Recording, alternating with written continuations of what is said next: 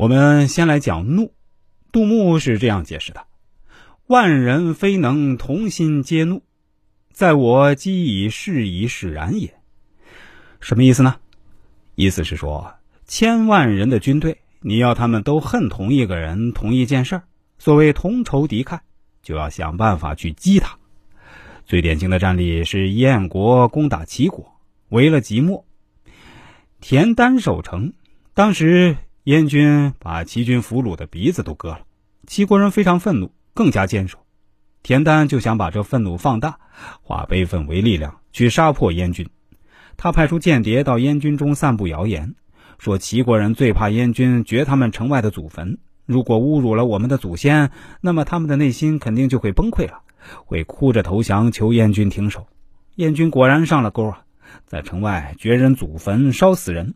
齐国人在城墙上看见了，每个人眼睛都恨得要喷出火来。田单见士卒可用，率军出城作战，齐国人杀红了眼，大破燕师。毛泽东就是把利用仇恨发挥到极致的大师，在解放战争和解放后社会主义改造时期，整个宣传战略和文化艺术就是围绕仇恨展开。仇恨和愤怒不仅是军人，而且扩展到普通民众，甚至搞人人过关仇恨考核，每个人必须对阶级敌人恨起来、怒起来。于是就出现了演白毛女、小战士端起枪要杀黄世仁的情况。这样深入每一个人心的仇恨战略，不仅军队同仇敌忾，敌人的间谍也没办法渗透到我们后方来。我们再来说赏。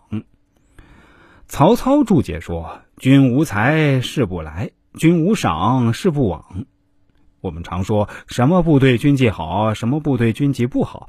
其实啊，这军纪好与不好，都在于主帅的战略目的。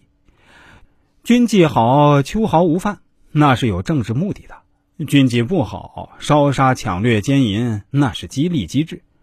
往往一个城久攻不下，城里人死守不投降，对敌人秋毫无犯，也就没必要了。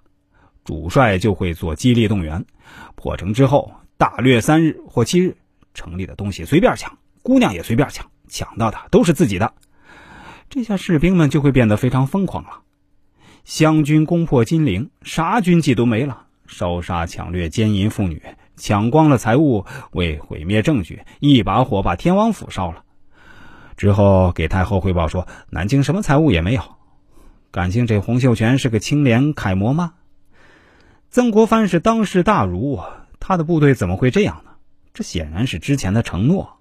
朝廷也没什么钱粮给咱们，我们湖南人民自愿为朝廷来打仗，那打下来，土地城池归太后皇上。钱财自然要归于兄弟们的口袋，没办法，这就是古代军队里打仗的潜规则。那么，慈禧太后是什么态度呢？慈禧太后，这么聪明，她肯定会知道里面的门道嘛，所以他也只能假装相信了曾国藩的报告，没有就没有吧。他根本不问财务的事儿，睁只眼闭只眼，知道你们都运回湖南老家了。